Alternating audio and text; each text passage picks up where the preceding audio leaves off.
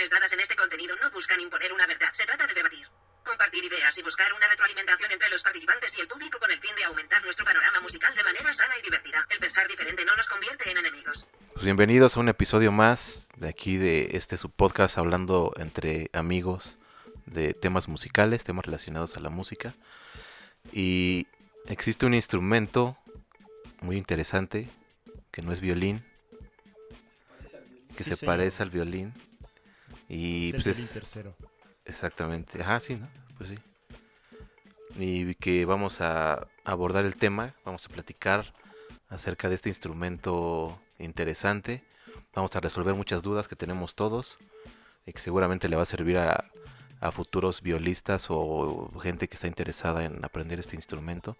Y para eso vamos a pasar al confesionario a nuestro amigo Osvaldo, que nos va a ilustrar acerca de este instrumento, vamos a platicar acerca de él.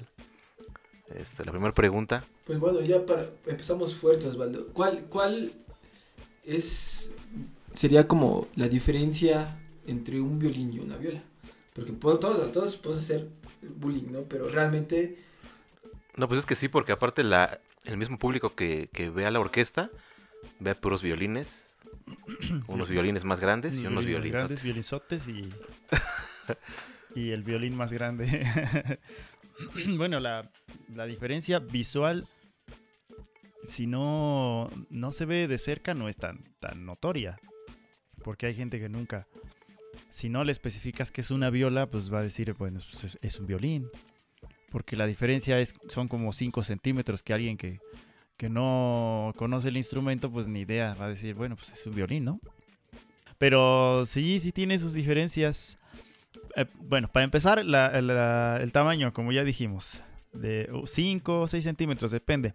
Porque los violines tienen su tamaño estándar. El más grande es el de 4 cuartos. Ahorita ignoro qué cuántos centímetros o pulgadas sean, pero una viola puede ser de 15 pulgadas, 14. Hay muy chicas de 13 pulgadas, casi como un violín. Como el que tenía una amiga que ese sí de plano era del tamaño de un violín. Y entonces varían de 15 pulgadas, 16, 17, 18 pulgadas, violas enormes. Depende del, del brazo del intérprete, ahí sí, sí depende. Porque la, la extensión, bueno, igual imagínenselo, la extens- extensión de una viola debe llegar del, del cuello de la persona hasta la palma de la mano con el brazo estirado. Entonces es lo máximo que puedes usar una viola, o lo ideal. Pueden usar más grande, pero pues no. Ah, bueno, entonces, volviendo, es la diferencia entre los tamaños, que a simple vista no se ve, pero si ya lo ves de cerca ya es más grande. Otra diferencia, pues es la, la tesitura. Una viola tiene, igual que un violín, cinco cuerdas, pero un violín empieza de la cuerda sol y una viola empieza cinco este, notas abajo, que es un do, y llega hasta el A, y un violín en agudos llega hasta el mi, una cuerda más arriba.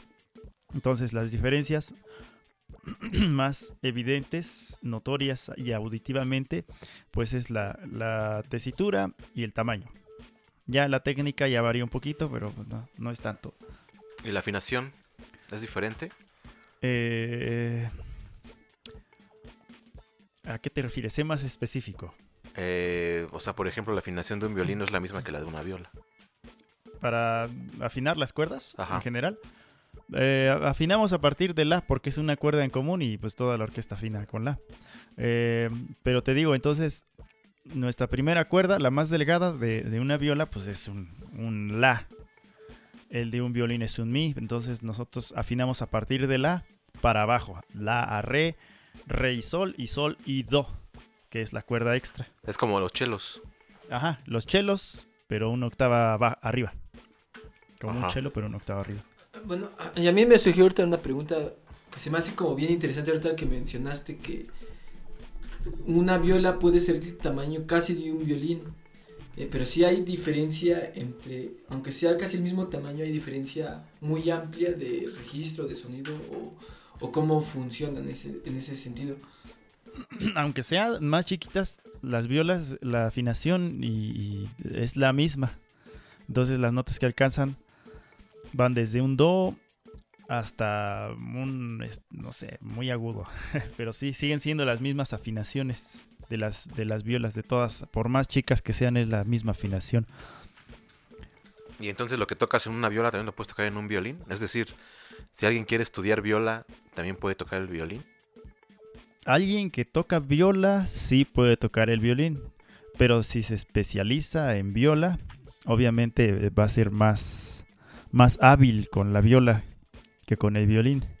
Eh, este, Sí, ¿qué- pues la diferencia son las posiciones, ¿no? La diferencia son las posiciones. Pero las arcadas serían exactamente las mismas en una viola que en un violín. Eh, sí, sería lo mismo. ¿La técnica es la misma? ¿O La- es el arco más grande? La técnica es ¿El similar. puente es más largo? ¿O algo así? Por el, por el tamaño, el puente es, es más, un poquito más alto, pero debe tener la misma comodidad de un violín. Eh, el arco sí es más grande, varía como de 1 a 2 centímetros. Pero no es, no es tanta la diferencia. Una viola por el tamaño y la dureza de sus cuerdas es un poquito más, un instrumento más lento. Por obvias razones, la distancia es más grande, es un poco más duro. Apenas es significativo, pero un violín es, es más rápido que una viola, es como una trompeta, es más rápida su ejecución que la de un trombón.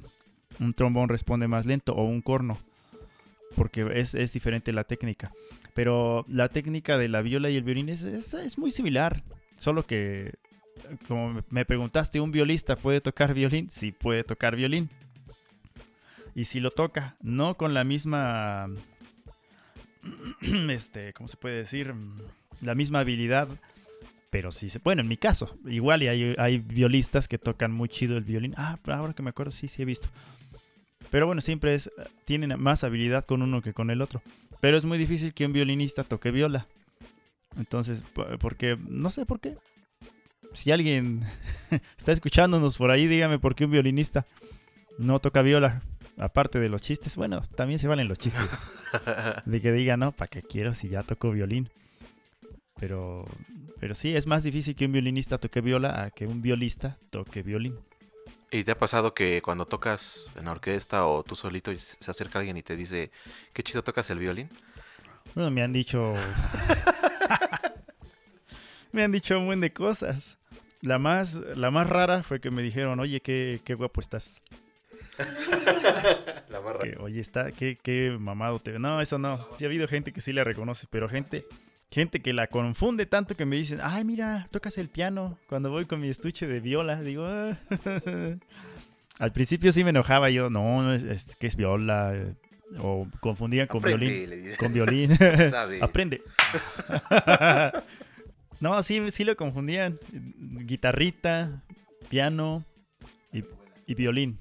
Es lo que, con lo que lo han confundido.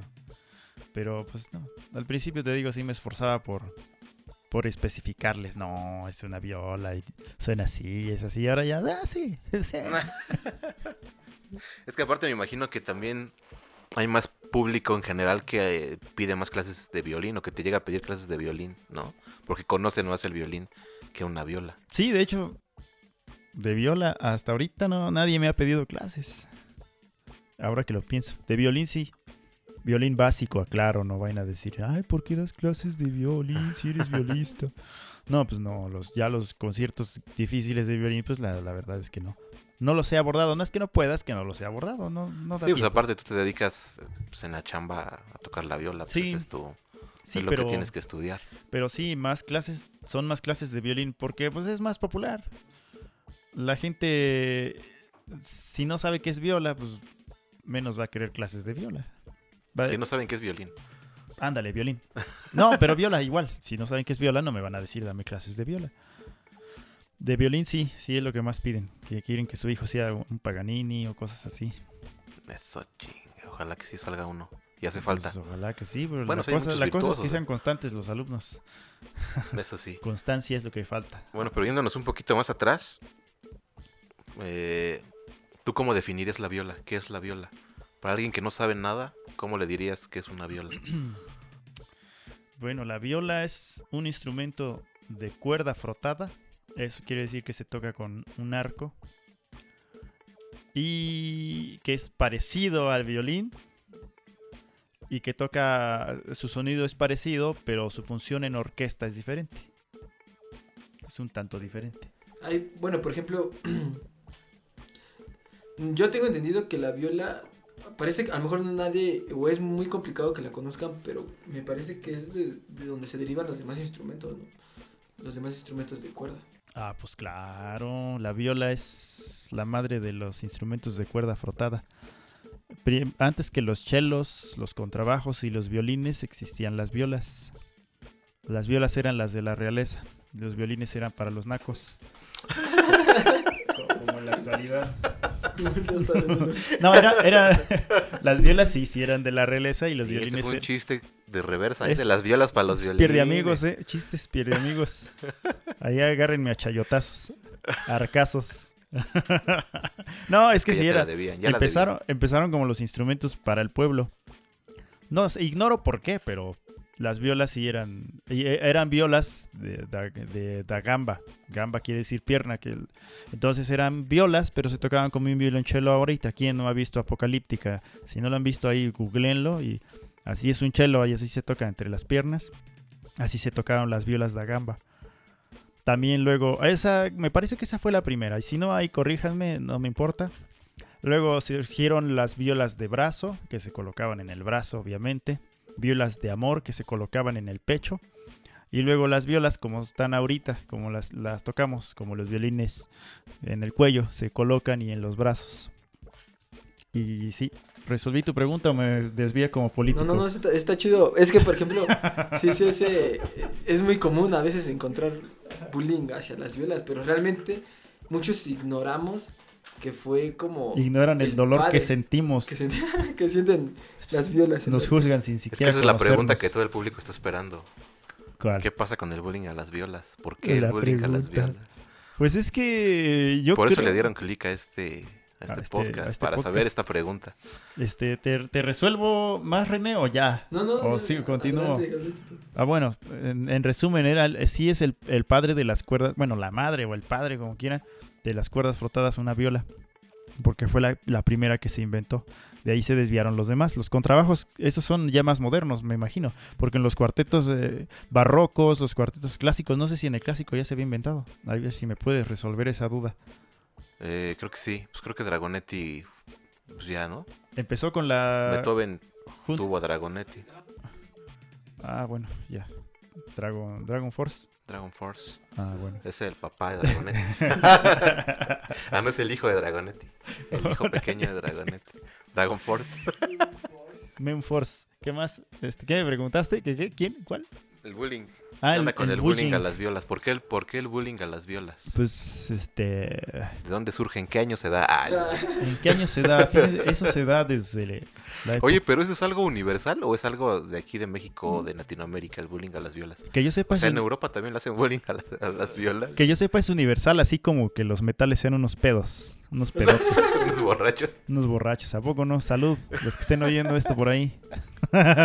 si me la quieren mentar, por ahí estoy en las redes, redes sociales que no les voy a decir. Ojalá no se enteren. Pero antes que te la mienten, que le den like, que te sigan. Ah, claro, sigan, denle like y comenten.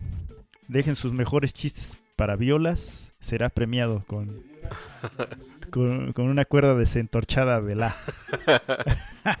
Pero bueno, yo creo que, que el, el bullying hacia las violas deriva porque por el papel que desempeña dentro de la orquesta. Dicen, dicen que bueno, en el barroco no eran, no metían violas, metían violín tercero. Entonces, eh, la dificultad de, las piezas se, va ordenando por violines primeros que tocan lo más difícil. Luego violines segundos, lo que le sigue, violines terceros, que ahora son lo que hacemos nosotras las violas, que es lo más básico. Y los chelos que hacían el bajo en- el barroco, ya después fue avanzando un poquito más y ya eh, hacían cosas un poquito más complicadas, pero no, no dejamos de, de hacer eh, eh, cosas menos difíciles. Aparte de que eh, por esa jerarquía, jerarquía que tienen también es por la tesitura. Por lo regular nosotros hacemos la, la tercera de un acorde. O sea, si hacemos Do mayor, Do lo hacen los voces graves, los chelos, los contras, y nosotros hacemos la tercera. Eh, y luego siguen los violines, segundos que hacen lo que el complemento y luego los violines, o quien esté haciendo la, la línea melódica, pero por lo regular nosotros hacemos terceras o doblamos a los chelos y hacemos notitas largas para hacer por, por la, ¿cómo se puede decir? Pues, las propiedades del sonido, que es un sonido más, más pastoso, más suave, no es tan chillón ni tan brillante como un violín. Entonces es ideal para, para hacerle una especie de una especie de alfombra, a- ajá, colchón armónico, porque no es brillante, no sobresale más y, y puede acompañar bastante bien. Eh, Ah, ya me desvié. Entonces, sí, yo creo que deriva de eso porque lo que nosotros tocamos es más fácil. Y había un mito, mito, repito, es un mito que un violista es un, es un violinista que no pudo tocar su repertorio. Ah, ya. Repito, mito es un chisme puro cuento. Entonces, por eso, porque nosotros tocamos en pocas palabras y no es que siempre sea así lo más sencillo de las cuerdas. Entonces tocamos menos, menos, con menos dificultad. A veces nosotros estamos haciendo ta, ta, y los violines van en chinga. Y los chelos van haciendo. Y Hacen, la perco cuenta. hacen 50 pesos. No, ¿qué serían? 500 pesos. 500 pesos. Las violas vamos 10, 10, 10, 10, 10, 10, 10, 10, 10. 10. Y los violines van 50 centavos, 50 centavos, 10 centavos, 10 centavos, 10 centavos. Bueno. Es un chiste muy trillado ya entre músicos. Sí. Por ahí, ahí déjenme los chistes para violas. Déjenmelos. Me cae que no los voy a odiar. No los voy a odiar. Ah, bueno, espero haberte solucionado tu duda. O en resumen, yo creo que el bullying se deriva porque es un, a veces, en su mayoría, no siempre, tocamos cosas más sencillas que los violines y papeles eh, eh, no tan, tan audibles a, a simple, a primera oreja, por así decirlo. Bueno, pero también hay conciertos virtuosos para viola. Ah, También hay músicos virtuosos para viola. Sí, sí, sí, sí, sí, pues yo estoy hablando de, en general, digo, habrá quien me diga no es cierto, yo toco bien chingón y pues Sí, seguramente. no lo, no lo dudo, no lo dudo, yo soy un músico mortal promedio, pero sí, sí, claro, estaba Zuckerman, me parece, Zuckerman que tocaba violín y tocaba viola bien chingón, violistas muy virtuosos. eh, que tocan, por ejemplo, Hofmeister, que es un, un, eh, concierto virtuoso de velocidad. Toca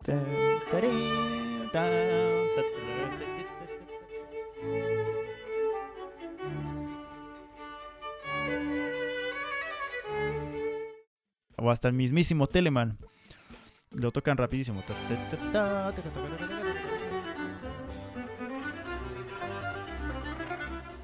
Y de los virtuosos, ya de las ligas mayores, más mayores, pues está el, el Bartok, Vela Bartok.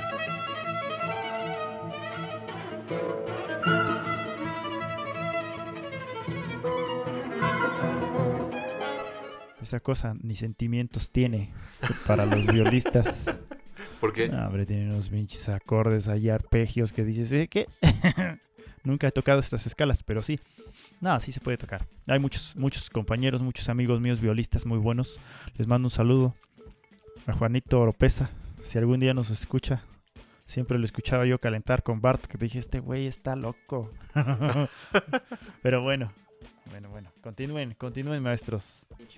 Así dentro de, orque- dentro de obras orquestales. Sí, por ejemplo, en Los Pinos de Romas tenemos solos como de dos compases. En el concierto, hay un concierto para guitarra, ahorita se me olvidó el nombre, pero no me acuerdo si es el concierto del sur, Aranjuez, no, Aranjuez no. El San Ángel, ¿no? San Ángel, ándale, el San Ángel. Tiene ahí un solo de, bueno, no es un solo de viola, sino es el solo de guitarra, acompañando, haciendo segunda voz a la, eh, con la viola a la guitarra y suena bastante bien. Sí tiene sus partes solistas, sobre todo los, los músicos nacionalistas, los músicos eh, del romanticismo ya le empezaron a meter más solos a la viola. Y ahí sí ya tienen partes protagonistas. No siguen siendo protagonistas tan, eh, eh, tanto como un violinista, pero ya tienen más que un tiempo, como en el barroco, que, las, las violas teníamos un tiempo, por mucho un compás de solo, entonces pues no. Pero sí, sí, las violas tienen. Por ejemplo, mm, 1812, hay un, hay un, por ahí un final de, movimiento o, de, de, de, de, ¿cómo se puede decir? De alguna parte que hacen cuatro, este, cuatro notas, sí, este, seis notas, tres notas, dos notas, en donde siempre la cagamos, pero, pero debería salir bien. Por ahí hay uno en la 1812. ¿Qué más? Ah, no, este, ¿en dónde más? En la Sinfonía del Nuevo, desde el Nuevo Mundo, también por ahí tenemos solos. ¿En dónde más? En las danzas polovetzianas, polovetzianas, polvetzian dances, me parece. Hacemos el tan tin tan tin ta, tan ta, ta, ta, tan ta, tan tan tan tan tan ta, ta, ta, ta, ta, ta. Si no lo han oído, por ahí googleenlo, las danzas polovetzianas con coro de preferencia se oye muy chido con ballet folclórico, bueno no folclórico, pero igual se, se ve muy bien. Bueno, entonces, hablando de, siguiendo con ese tema, ¿tú crees que la viola no ha sido explotado por los compositores? Siempre, por ejemplo, le dan preferencia a otros instrumentos. ¿O por qué crees que esto, esto pase, no? De que el compositor a lo mejor no sabe escribir para viola o piensa que es igual, o los que saben no lo terminan de explotar. O sea, es que, por ejemplo, Yo creo que nos odian, güey. los violines. Yo creo que es por timbre, ¿no? Porque los violines, como dices, son más más. agudos. Pero, ¿qué pasaría si hubiera una obra en la que las violas sean como si fueran los violines primeros? O sea, una obra que ustedes lleven la melodía en toda estaría interesante también. Estaría muy Yo creo que es por, interesante. Por, por no querer romper las reglas, a lo mejor. Por la tradición que se lleva de que los violines primeros siempre son. o que- brillan más. Bueno, a lo mejor Pues también es- clases de orquesta. Yo creo que es por También la por, por ajá, tesitura, como por dices. tesitura, ajá. Por tesitura igual los chelos y los contrabajos es difícil que tengan partes solistas dentro de un ensamble Sí, orquestal. porque nos oyen. Ese es el chiste de los contrabajos, ¿no? Que no nos oímos nunca. Eh, sí, yo creo que por tesitura, por cuestiones de tesitura.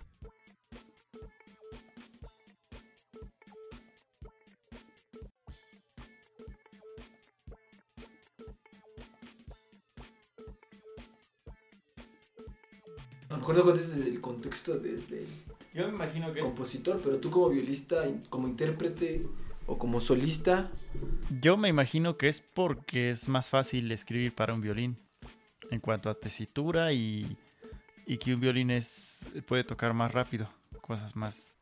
Como es más grande la viola, tocan menos rápido que un violín. Eso hace que toquen menos rápido.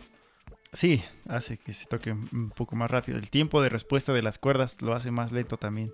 Y también no mencionamos que ustedes leen en otra clave. Ustedes leen en clave de do. Ah, sí, leemos en clave de do. Que es. no ¿nos es- ¿Puedes platicar un poquito de la clave de do? O bueno, del contexto de la viola y la clave de do. La clave de do. Ah, bueno. Pues la, la clave de do se parece a un 3 al revés, con un- dos barras a la izquierda. Si tienen dudas, googleen la clave de do. Está. Eh, eh, en lo personal está más bonita que las otras claves de fa y sol. No, la de fa está más ch- La clave de do es clave de do en tercera, porque anteriormente se utilizaba la clave de do en primera línea, clave de do en cuarta, clave de do, no sé, todas las líneas se puede. Creo que sí, en tercera, en primera. En tercera. No sé si en la última. Pero la que se quedó, a veces los fagotes me parece que leen en, en do, clave de do en cuarta, pero muy rara vez. Es muy poco usual. Normalmente, pues nada más las violas tocan con clave de do, clave de do en tercera, que quiere decir que do va a estar en la tercera línea. Por su tesitura, precisamente, es que se, se usa esa, esa clave. Si tocáramos con clave de fa, nos quedarían las notas muy arriba. Si tocáramos en clave de sol, las notas quedarían muy por abajo con, con líneas adicionales, entonces por eso se usa la clave de do. No hay gran diferencia, pues, pues diferencia de una nota, de una novena sería con respecto a la, a la de un violín, si lo leyéramos tal y como es. Pero con la práctica se vuelve fácil. No le veo dificultad, bueno, en lo personal no le Pero veo digamos dificultad. que son muy pocos los instrumentos que leen en clave de do, ¿no? Solo es la viola. Y te digo, a veces. O los fagotes sí los he visto en do. Y a veces Los escrituras. contrabajos también, pero creo que en cuarta. A veces en do no, la verdad no he visto chelos leyenda. ¿no? Cuando son, cuando tiene el registro más alto. Ah, bueno, ok. Ahí sí, esos datos sí me los he perdido. Los tenores igual, Ah, en clave de do. Ah, cabrón, me acaban de mostrar una partitura donde sí cierto, yo me sentía especial. Pero no en tercera, puto. Nada más es, es en cuarta. Ah, bueno. Ya no me siento especial, entonces valemos verga. No, pero en tercera sí, en tercera sí leen ustedes. En tercera, sí, somos los únicos. Bueno, hasta ahora. Ah, por más tiempo sí leemos. Permanentemente, por así decirlo. Y por ejemplo, ¿qué en tal, clave de, qué de tal tu sol. lectura en clave de sol o clave de fa? Mi lectura en clave de fa está muy, muy mal ahorita. Con decirte que tiene mucho que no leo en clave de fa. Cuando estudiaba sí llegué a leer en clave de fa. Pero cuando un chelo no llegaba, cosas así, pues me la rifaba. Ahorita no tengo la necesidad. Clave de, de do es la, en su mayoría las partituras de viola. A veces tienen clave de sol, cuando se van muy agudo. Por lo regular es cuando tocamos de solista. Hay conciertos que están casi todo en clave de sol, como el de Christian Bach. O sí, más es el que recuerdo hasta ahorita. El de Christian Bach está más en clave de sol. Por ahí algunos otros tienen unos cuantos compases o pasajes. A Bach este, escribió ese concierto para violonchelo. Lo usurpamos. Es- el- nosotros lo tocamos los violistas, pero es original para violonchelo. Se oye más chingón en viola, pero pues bueno. Así fue escrito. Y tú, Salud. ¿a ti por qué te gustó la viola? ¿Qué te llamó de la viola? ¿Por qué quisiste estudiar viola? Violista por ¿Cómo fue accidente. tu, tu acercamiento al instrumento? Pues yo- todo empezó en un table. Ahí empiezan todas las historias buenas, ¿eh? Ah, no, no, no, no, no, esa no era. no, no, no. Pues es que mi, mi historia personal, eh, pues terminé siendo violista porque sí, por casualidad. Yo no conocía muchos instrumentos, yo quería estudiar violín, pero antes de inscribirme a violín, me convencieron de inscribirme a viola. Dijo, hay más chamba, es, es igual, me dijeron. Dije, bueno, pues chingue su madre. Vamos a tocar viola. Y pues me, me inscribí y la verdad es que me gusta mucho su sonido. Me gusta su sonido, me gusta su repertorio. Me gusta que en su mayoría, no siempre, está más relax en la orquesta. Eh, me gusta, pues es como, no sé, como tu estatura, ¿no? Ya la aceptas. Dices, pues así estoy, ¿no? y te gusta, y te gustas, terminas gustándote. Así hay, hay repertorio de violín que me gusta, que me gustaría tocarlo en, en viola, pero pues, pues no. A menos que se haga una transposición, ¿cómo se dice? Transcripción. Pero mm, no creo que es- eso no, no es un motivo suficiente como para no, no querer mi instrumento, porque también hay instrumen, hay conciertos de contrabajo, de cello, hasta de percusión. Sí, de percusión. conciertos de percusión que me gustan y no por eso digo, pues ya mi viola apesta, no, claro que no. Me gusta, me gusta, es como es como que combina con mi perfil psicológico, no sé si lo han notado. Los violistas somos callados, no la hacemos de pedo, eh, como más introvertidos. Los percusionistas son, son como los más neutrales de todos, bueno, a mi punto de vista. Ya René me va a decir si sí ciertos, sí, sí, sí cierto, son los más neutrales, esos güeyes se llevan con todos y no se meten en pedos con nadie. los chelistas ahí más mamones, los chelistas, sí, sí, sí, los, los violinistas igual, mamonzotes. Las violas somos como que más neutrales. Los contras, tú, cuéntame, Arturo, ¿qué, como qué opinas? Somos los más chingones los contras. Ah, pues, pues, Gallardos. ¡ay! debería Gallardos. sonar- salir el video de Tug Life, o cómo se dice, con los gafas. se ponen en los... Los más chingones, pues sí. No, obviamente es un. un Oye, pero hay un libro de, de- No es a huevo que todos sean así. Ajá. Sí, ¿qué- claro. ¿Qué libro? Hay un libro, creo que es de. Bueno, es para niños, como que con ese libro, dependiendo la personalidad del niño, lo encaminan hacia un instrumento, algo así, ¿no? Por ahí vi algún dato así. O hay como un método, en, eh, o sea, para los niños pequeños, que dependiendo de su personalidad, eh, ya saben hacia qué instrumento los pueden dirigir los padres. No, Yo- no va a ser un dato que me, La que me verdad, acordé. lo ¿no? desconozco, pero estaría interesante echarle un vistazo. Debe, debe tener. También por las aptitudes de- como instrumentista debes. debe, debes poder más o menos saber que hacia qué O sea, por instrumento se inclina, pero Un niño hiperactivo, ¿para hacia dónde se, qué crees que se fuera? ¿Percusión? un niño hiperactivo, ¿O violín? Violín, ¿no? Así igual. Pues es de violín. Personas que quieren ser escuchados. a verlo, Escuchados. hiperactivo, así lo primero que se me ocurre, pues percusión, yo creo. Hiperactivo, Ajá. o no sé, Yo creo que un niño como paciente sería el piano, ¿no? Como muy tranquilo. pues Como que se dan... Siento que el piano es un instrumento muy clavado de estar ahí horas y horas y horas y Ah, horas. como bueno, tener sí. mucha paciencia. O bueno, hablando ya de instrumentos que no son de orquesta, a lo mejor me imagino un niño hiperactivo en una guitarra. O una batería, pero en género musical más eh, popular, más rockero. Me lo imagino así, eso es lo, lo- lo que se me viene primero a la mente. Obviamente ahí influye de, de qué quiera el chamaco. Bueno, nos desviamos. Pero bueno, era una duda. Pero Pero ahí entonces... Hay que echarle un vistazo a ese libro, está interesante.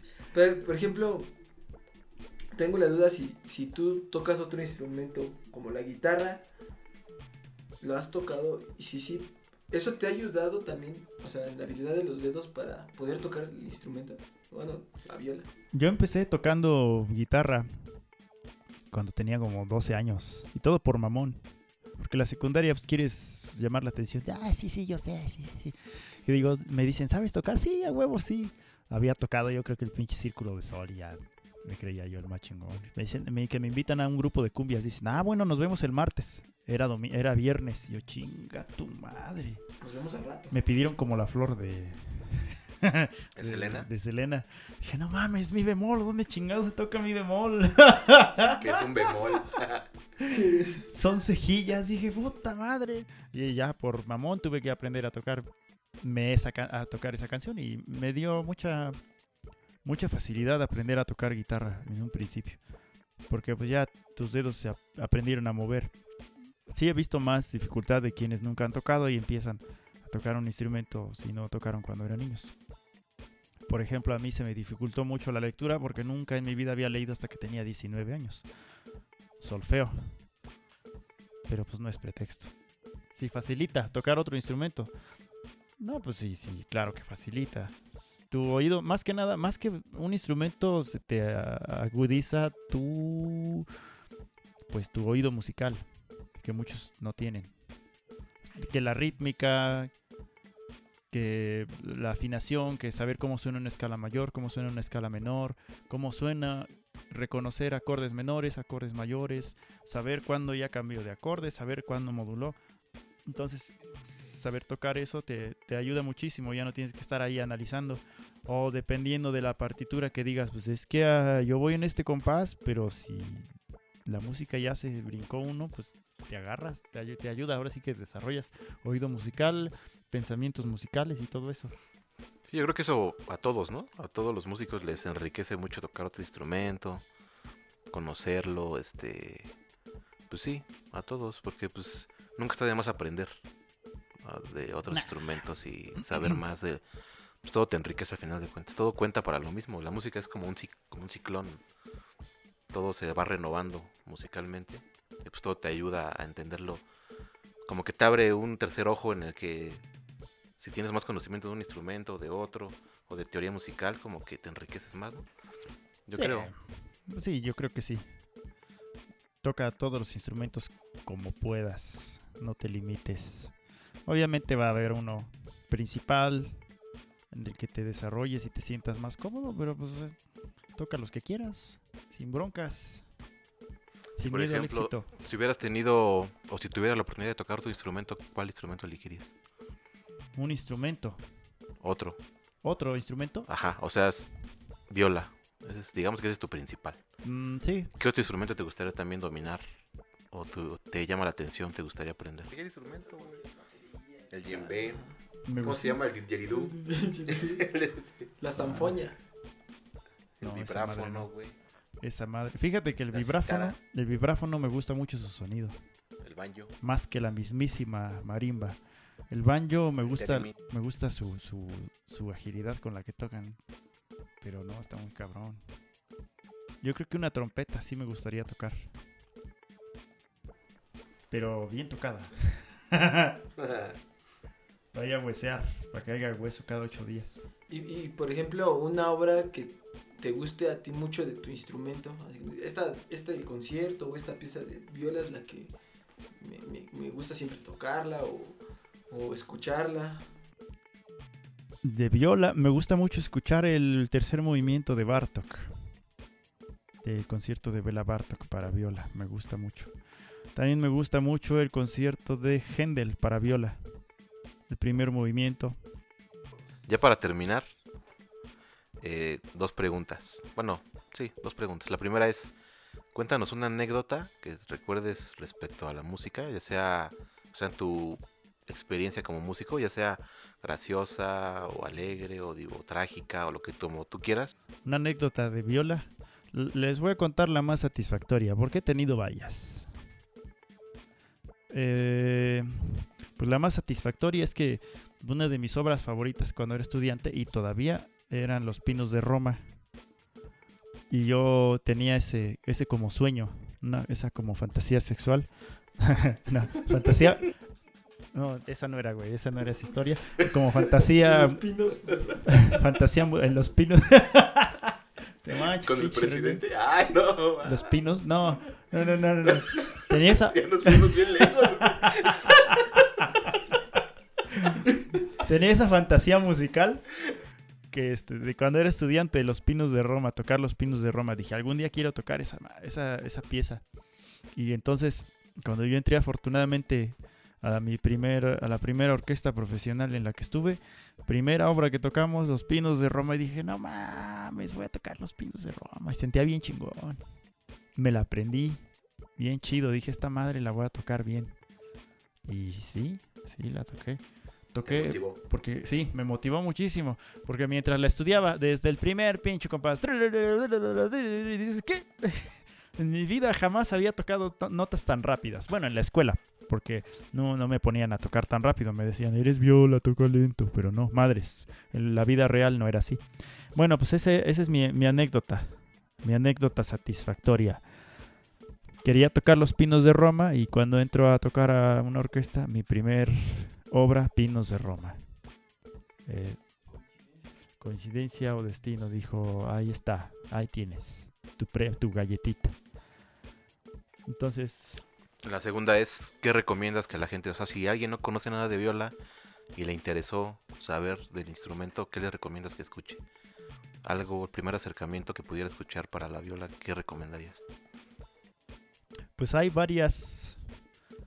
Yo creo que el, el- así auditivamente el más atractivo y para empezar puede ser la sonata para viola para arpellone, piano y arpe, bueno, ya me hice bolas. Sonata para viola para arpellone, nah, ya me volví a hacer bolas. Ese, ese que es una adaptación. El original era eh, fue escrito para arpellone, era un instrumento pues de cuerda igual frotada para arpellone y piano. Entonces, ustedes escriban en YouTube sonata para arpellone, para viola y piano. Entonces, ahí, ahí les aparece de, de- ahí les va a aparecer, es de las de las primeritas que sale. Y también el concierto de Christian Bach para viola. Entonces, sí, pueden escuchar eso. Ok, estos van a estar aquí en la descripción, los vamos a poner, Ok, me parece para que sea perfecto. más fácil. Y la última es, ¿qué consejo te darías a ti mismo cuando empezabas? ¿O qué consejo te hubiera gustado que te dieran a ti cuando empezabas para facilitarte la vida? Cuando empecé a tocar viola, el, consejo más grande que, que, que me podría dar es que, pues, que toque. Tocar sin miedo y sin, sin los, eh, las frustraciones que los maestros te, te pegaban de su vida. Entonces tocar lo que tú quisieras, tocar como tú quisieras y expresar lo que tú quisieras. Y es todo. Tocar, disfrutar la música, más que nada, sobre todo. Tocar y disfrutar la música, no encasillarte en la técnica que me equivoqué, que se me fue una nota y martirizarte, no, se va una nota, adiós.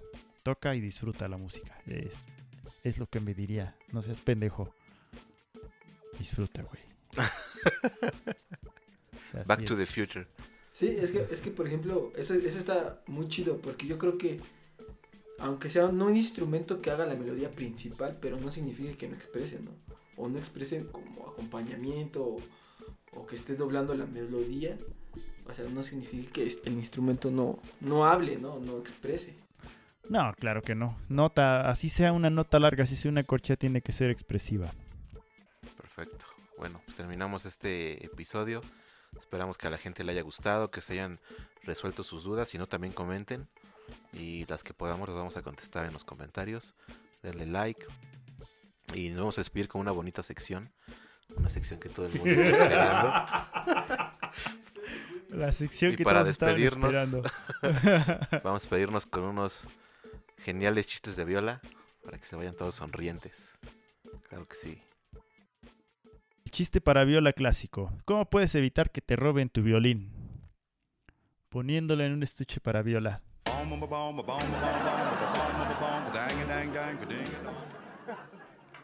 ¿Cuál es la definición de segunda mayor?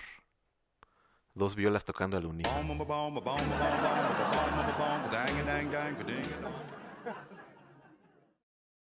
¿Cómo sabes que una viola está desafinada? Porque se está moviendo su arco. ¡Ah!